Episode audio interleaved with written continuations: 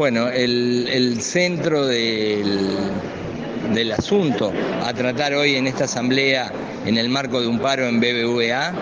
eh, transitó eh, señalando las mentiras en las que incurre el BBVA cuando se refiere a la situación de la caja y a las soluciones, a las mentiras que eh, dirigen sobre la efectividad de la ley 18.396, también a lo omiso y mezquino que es el BBVA cuando se niega a negociar una pauta salarial que ajuste los salarios de los trabajadores desde el primero de marzo pasado en adelante.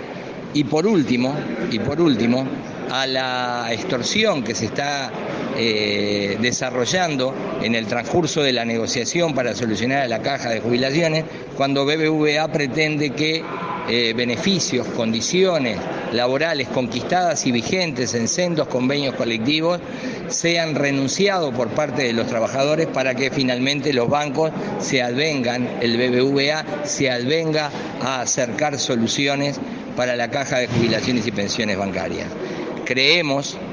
que eh, las soluciones a la caja de jubilaciones y bancarias deben llegar desde las tres columnas que sostienen a, ese instituto, a nuestro querido instituto previsional.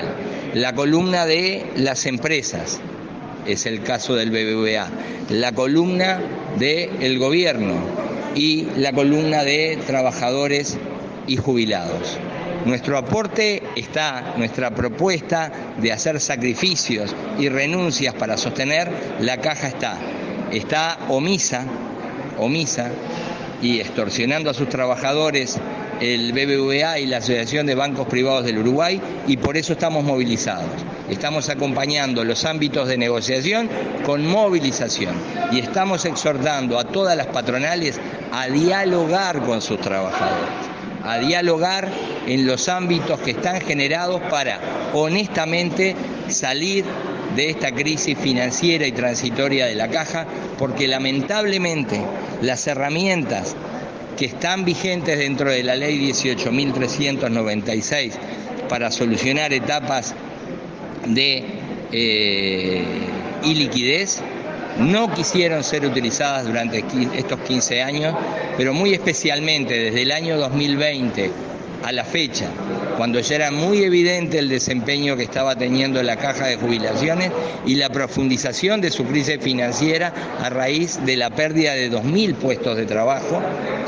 eh, ese es el ámbito que debemos eh, promover